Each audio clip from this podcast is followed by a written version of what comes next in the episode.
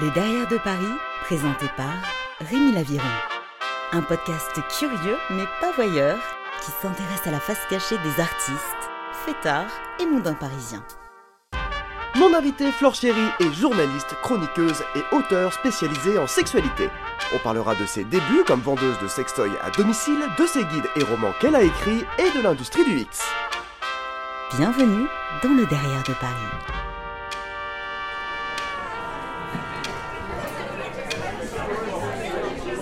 Bonsoir.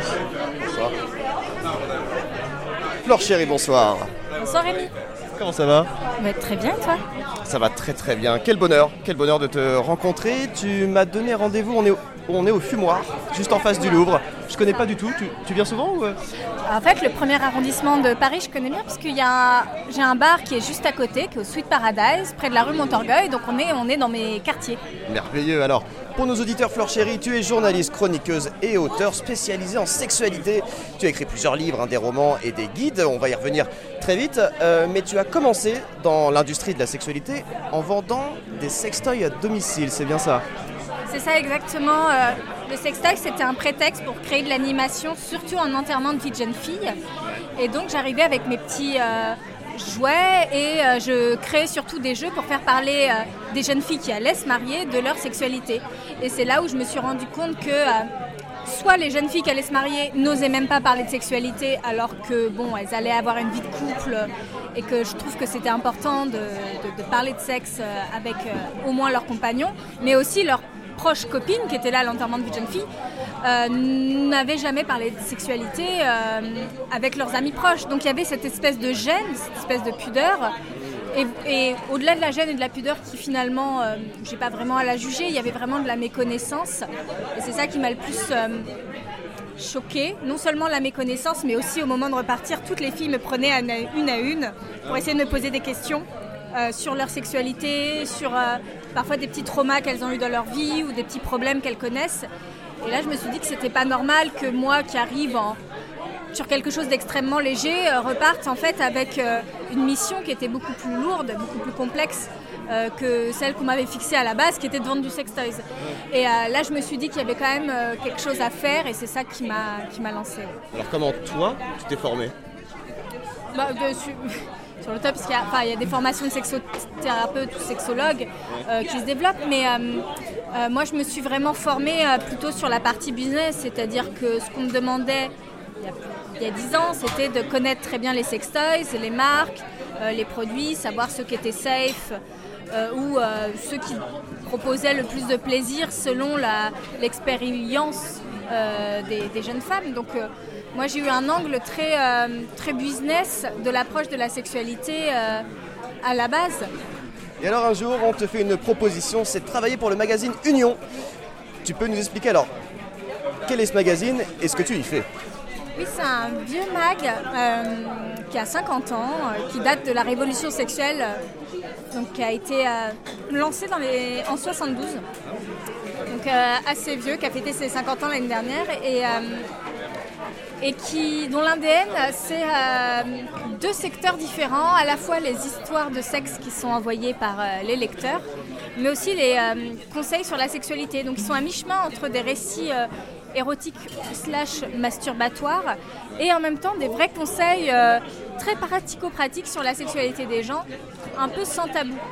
Et le point commun de ces deux contenus, c'est on va dire une forme de voyeurisme et de comparaison euh, euh, que les lecteurs peuvent avoir quand on lit soit une demande sur la sexualité, soit un récit érotique, c'est-à-dire est-ce que les gens ont les mêmes problèmes que moi, est-ce que les gens ont la même expérience sexuelle que moi, et finalement qu'est-ce que font les gens euh, de leur sexualité, parce que c'est une information qui est extrêmement confidentielle et, en fait qui, répond à une vraie curiosité de la part de tout le monde. Alors moi j'ai lu que Union c'est le magazine des amoureux du sexe et de l'érotisme. Ça rentre dans la catégorie des magazines pornographiques. Exactement. Oui, oui, c'est un magazine porno euh, qui diffuse euh, du porno. Il y a un DVD porno qui est vendu avec le magazine. Euh, moi, je m'occupe aussi de la partie VOD pornographique. Donc, clairement, il y a une partie porno qui est complètement assumé par le magazine. Mais quand on est un peu expert du porno, on parle des pornographies au pluriel et la pornographie proposée par Union, c'est une pornographie qu'on appelle amateur, c'est-à-dire qu'elle essaye de, coller aux aspirations, aux fantasmes de la plupart des Français et, euh, qui met en scène, nous montre une sexualité très, euh, très de la vie de tous les jours, très vie quotidienne. On n'est pas du tout dans la sexualité performance que l'on peut voir sur euh, des plateformes telles que Pornhub, telle qu'elle est proposée par l'érotisme américain. nous, on reste dans un érotisme franchouillard, c'est-à-dire réaliste, c'est-à-dire voyeuriste, euh, exhibitionniste, un peu libertin, euh, qui colle à, l'histoire de la sexualité en France. Mais alors, toi, quand tu me dis euh, magazine porno plus amateur, on imagine qu'on les vidéos, on les tourne nous-mêmes. Comment ça se passe un tournage de porno amateur du coup si...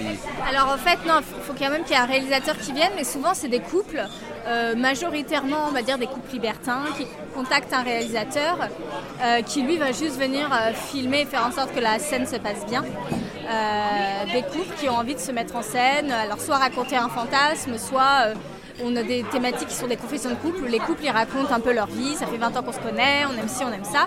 Et après il y a une partie euh, câlin dans le lit où on les voit après en action. Mais il y a vraiment cette envie-là de, comprendre ce qui se passe, de voir des vrais gens parler vraiment de leur vie sexuelle, comprendre ce qu'ils aiment bien, ce qu'ils vivent euh, leurs pensées, euh, leurs envies, euh, avant même de, de les voir faire l'amour. Et toi, dans ce domaine-là, tu n'as jamais voulu t'impliquer autrement dans la réalisation ou,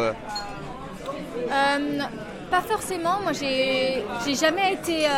Enfin, j'ai toujours été à la marge, on va dire, de ce qui provoque l'érotisme, même si bon, j'écris des histoires érotiques. c'est une matière qui m'intéresse.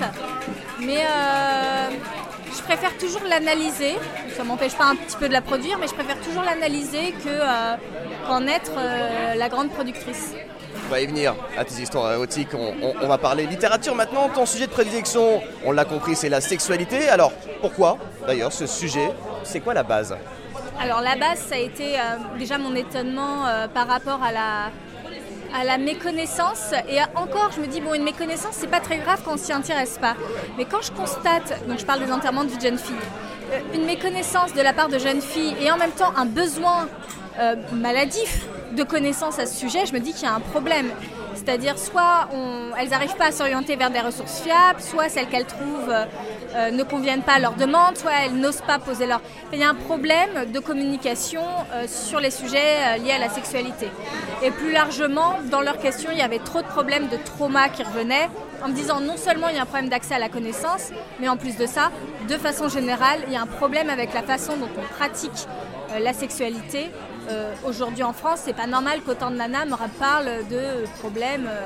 Euh, que, que, la sexualité soit problématique. Les hommes aussi d'ailleurs. Après, je me suis rendu compte que les hommes me parlaient aussi tout le temps de leurs traumas et de leurs problèmes. Et que c'est ça qui revient le plus souvent.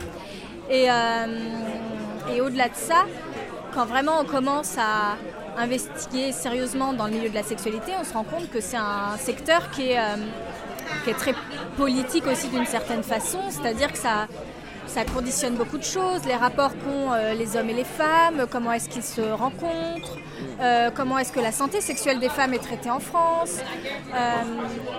En fait, ça touche à vraiment euh, beaucoup, beaucoup, beaucoup de choses du quotidien. Et puis même, ça touche les jeunes. Enfin, ça touche en fait tout le monde. Comment on parle de sexe à nos enfants. Euh, ça, touche à la protection de la jeunesse. Comment est-ce qu'on prémunit nos jeunes des pédophiles. en fait, ça touche à tellement de choses extrêmement euh, différentes et qui ne sont pas vraiment exploitées, qui sont souvent mises sous le tapis, que ce soit dans les mesures politiques, que ce soit d'un point de vue artistique, que ce soit juste sur des, recherches scientifiques que euh, je me suis dit que c'était pas. Moi, je trouve que ce n'est pas normal que ce sujet soit à ce point-là tabou sur différents champs différents. Et, euh, et, mon seul militantisme, ça a été de dire ok, on va, on va en parler et euh, sur tous les supports possibles, de toutes les façons possibles. quoi qu'on en dise, même sur des sujets où je suis pas d'accord, il y a plein de sujets qui sont clivants dans le milieu du sexe. Je m'en moque à partir du moment où on en parle et on crée un débat. Mais alors pourquoi ne pas avoir fait sexologue? La sexologue, c'est répondre à des troubles et à des traumas. Moi, je pense que la sexualité, si je fais sexologue demain, j'ai que des gens qui ont des problèmes avec la sexualité qui viennent me voir, c'est le but. Euh, la sexualité, c'est pas que ça. C'est aussi parler euh, des artistes qui performent sur le sexe, c'est aussi parler des nouvelles lois qui sont votées sur la sexualité, c'est aussi euh, parler des business qui se forment sur la sexualité. Les marchés et les business du sexe racontent quelque chose de la sexualité des gens. donc c'est relativement enfermant d'être sexologue ou sexothérapeute, c'est-à-dire c'est se cantonner à écouter des gens parler de leurs problèmes sexuels qui sont souvent d'ailleurs répétitifs, trouver des solutions pour y résoudre mais euh, c'est un petit champ de tout ce qu'on peut faire dans le milieu de la sexualité. Est-ce qu'on peut dire alors que euh, le sexe, la sexualité, une, ça peut être une passion? Moi, c'est ma passion, oui. Clairement, je l'assume. Bah oui, oui, c'est ma passion parce que c'est. Euh, c'est. c'est très, très, très, très riche. Euh, c'est plein de découvertes et euh, c'est beaucoup de.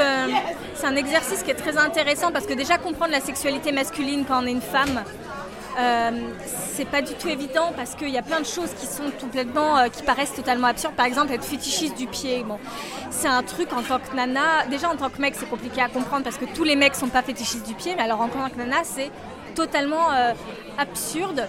Et même comprendre une autre femme et la comprendre dans ses problèmes, c'est aussi se rendre compte de la diversité euh, de l'être humain. Et à la fois, il y a ce côté diversité de l'être humain, et en même temps, il y a ce, truc qui rassemble, euh, parce que le sexe, c'est aussi un moyen de se rassembler entre les êtres humains. Et c'est hyper intéressant. Et puis, on est obligé, quand on parle de sexe, de s'intéresser à tout. On est obligé de comprendre tout le jargon juridique qui y a autour des mesures qui touchent à l'intime et à la sexualité. On est obligé de comprendre tout ce qui touche au nouveau business de la sexualité. On est obligé de comprendre toutes les même la, partie biologique, anatomique, on est obligé de la maîtriser, les enzymes, les hormones, euh, ça touche à ce qui se passe dans notre cerveau, euh, euh, ça touche à, qui, à, notre ADN, ça touche à beaucoup, beaucoup de choses très, très, très, à la mode aussi. donc on est obligé d'être un petit peu expert de tout et de même à la littérature. Donc moi, je, peux avoir cette compréhension. du circuit d'une maison d'édition parce que je suis obligée de m'y intéresser dans le cadre de la littérature érotique. Donc ça oblige à s'intéresser à des secteurs extrêmement variés avec le seul point commun euh, qui est l'érotisme. Et est-ce que le fait de parler sexualité quasi tous les jours, ça a un impact sur ta vie privée? Je veux dire, est-ce que tu es devenu un petit peu perfectionniste avec ton ou ta partenaire? Alors je ne parle pas de ma vie privée publiquement, mais euh, je pense qu'on peut, on peut faire la part des choses, clairement.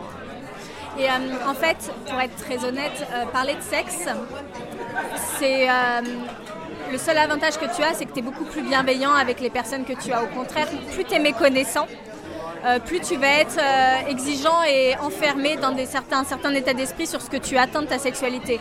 Au contraire, euh, quand tu connais et quand tu as l'habitude d'écouter des gens parler de sexe, tu accueilles beaucoup mieux un partenaire dans sa maladresse, ses trucs, tu as une communication qui est beaucoup plus fluide. Ça ne fait que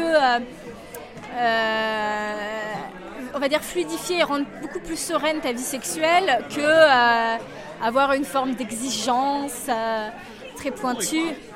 En fait, on pourrait croire peut-être, mais euh, je pense que le premier vecteur de mon métier, c'est d'être meilleur en, communication sur l'intime et la sexualité. Mais, tu parles de sexe précisément, mais aussi dans les relations amoureuses et affectives, et même amicales, en fait, de façon générale. ça t'aide sur plein de choses sur comment mieux communiquer avec ton partenaire, euh, faire attention à ses émotions. Euh, euh, il y a plein d'outils qui sont mis en place pour éviter qu'il soit jaloux, blessé, trahi, qu'il se sente mal. Et ça, c'est des outils qu'on ne comprend pas dans la vie de couple et auxquels moi, je suis obligée d'être sensible parce que c'est mon métier d'en parler. Et c'est donc en 2018 que tu sors Oser draguer un mec, un guide à l'intention des femmes célibataires avec un point de vue nouveau et plus libéré.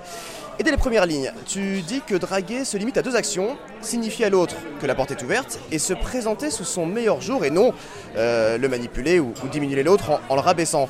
Alors tu as écrit ce livre parce que toi-même tu n'osais pas aller vers les autres euh Non justement parce que je pense que je suis quelqu'un qui naturellement euh, va très vite vers les autres et est très vite active et peut-être que je pouvais me rendre compte à une certaine période de ma vie que le l'intérêt, on me faisait comprendre que l'intérêt euh, dans un rapport de séduction entre les hommes et les femmes, c'était d'être en retrait, d'être passif. Or, ça ne correspondait pas du tout à mon caractère. qui était très euh, curieux de l'autre, qui allait poser plein de questions. Je suis beaucoup plus à l'aise à poser des questions sur la vie de l'autre qu'à parler de moi, par exemple. Or, en date, euh, souvent, c'est l'inverse qui est proposé à l'homme. Et je me suis rendu compte aussi que j'avais des mecs qui pouvaient m'intéresser, mais qui étaient dans des postures où il fallait qu'ils redoublent d'inventivité ou qu'ils racontent plein de choses. Et euh, j'ai tellement vu d'hommes aussi qui essayaient de me séduire en me racontant euh, à quel point c'était des, gens formidables et qu'ils avaient fait ci, qu'ils avaient fait ça, et que c'était tellement ennuyant et qui perdaient des points en fait. Et je me suis dit, mais il aurait juste dit rien dire ou rigoler et ça se serait bien passé que euh, tous les conseils que je lisais de pick-up artiste, je les trouvais totalement contre-productifs. Alors peut-être pour me séduire moi et peut-être que je suis pas représentative, mais non seulement moi je me trouvais mal à l'aise dans la position passive, et en même temps les mecs dans la position active, je les trouvais aussi parfaitement euh, maladroits et contre-productifs. Et alors, est-ce que depuis 2018 tu as observé un changement? Est-ce que les femmes osent plus? Oui, oui, clairement. Il y a eu MeToo qui a, qui a joué en faveur des femmes sur euh, à la fois une forme de libération sexuelle, c'est-à-dire qu'il y a une, une ouverture, alors c'est pas forcément archi positif, mais en tout cas c'est ce que je constate euh, du plan Q ou de la hook-up culture, c'est-à-dire que les filles couchent plus facilement le premier soir. C'est pas ce qui les satisfait le plus au lit euh, selon les sondages. Donc c'est pour ça que je dis que c'est à, nuancer. Mais en tout cas, il y a plus moins de slut shaming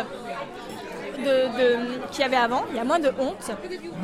Et euh, les femmes osent plus. Maintenant, on n'est pas dans des cultures allemandes ou au Canada où là vraiment les femmes elles draguent les hommes sans vraiment de problème on reste quand même dans une culture de confession latine, c'est ce que j'explique dans mon livre. Donc ça, reste toujours à l'homme de faire euh, certaines choses. Et encore une fois, dans le respect, ça ne dérange pas du tout que si l'homme a envie d'apporter euh, forme d'énergie proactive, etc., pourquoi pas. C'est juste de ne pas se refuser en tant que femme, euh, de dire, bon, bah, même si cette personne n'a pas l'air intéressée, je vais quand même signifier mon intérêt de façon plus active et pas juste une petite œillade ou un petit truc genre j'ose pas, être un peu plus actif. Et puis de poser des questions en date et d'être vraiment intéressante et de s'intéresser vraiment à l'autre. Et, euh, et, surtout, être actif en fait en date, ça permet aussi d'être actif après dans la relation, c'est-à-dire de ne pas laisser à l'homme de poser toutes les règles, de dire aussi en fait ça j'aime bien, ça j'aime pas, moi j'aimerais bien ce type de relation, est-ce que tu es ok, est-ce que tu pas ok, qu'est-ce qu'on peut faire?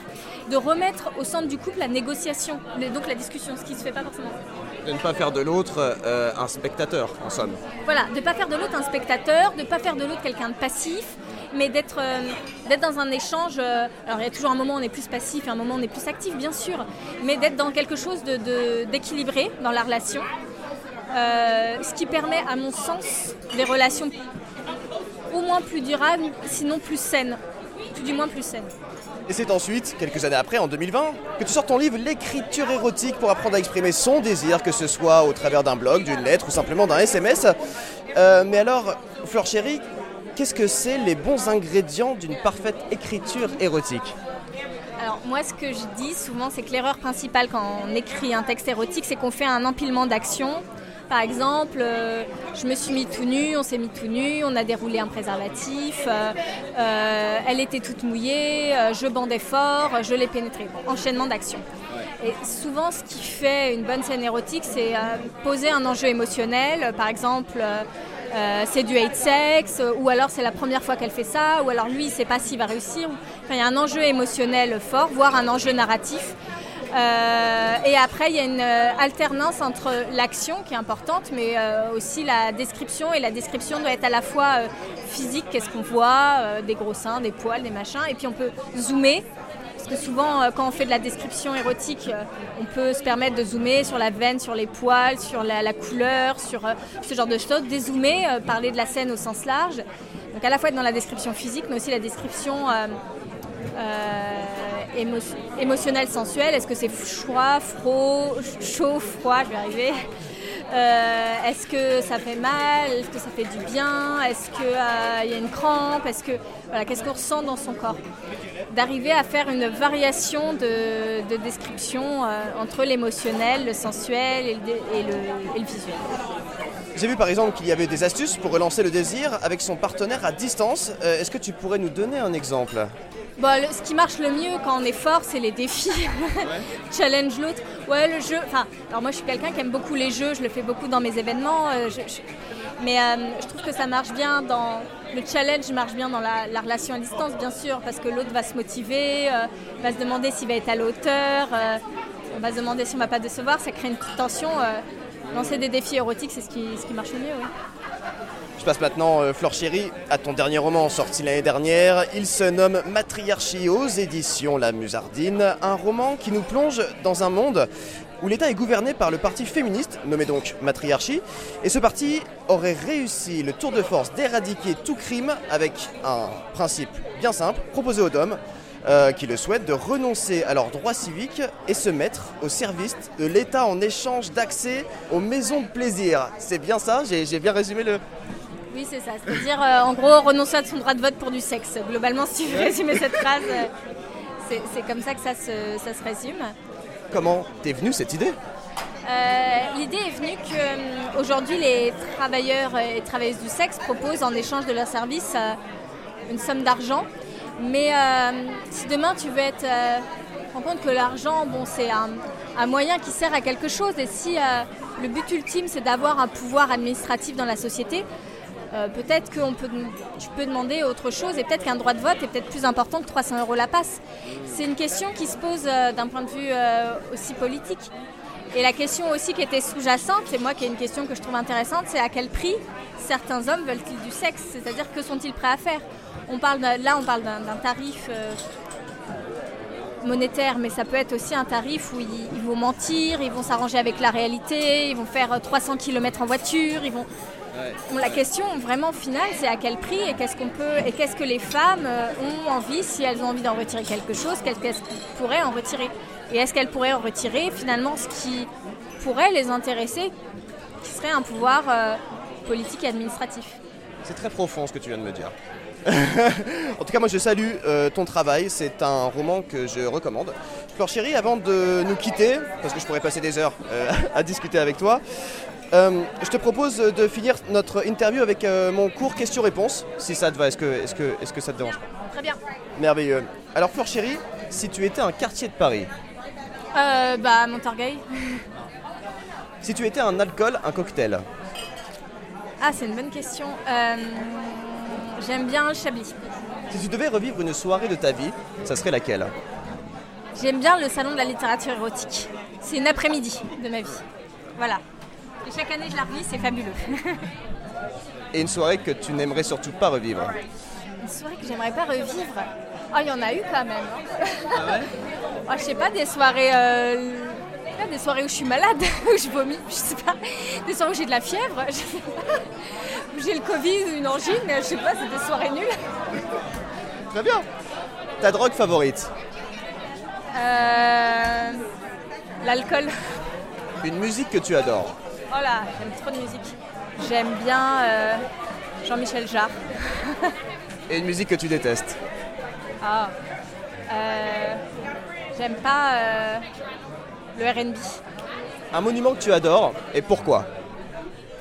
La place de la Victoire parce que c'est à côté de chez moi. C'est très beau et c'est intimiste. Et enfin, Flore chérie, ta définition du bonheur. Ah, euh, un verre de vin. Mille merci, mille merci Flore chérie. Je rappelle que ton dernier roman se nomme Matriarchie et aux éditions La Musardine. Il est trouvable évidemment, évidemment, partout. À bientôt Flore chérie. Merci, à bientôt.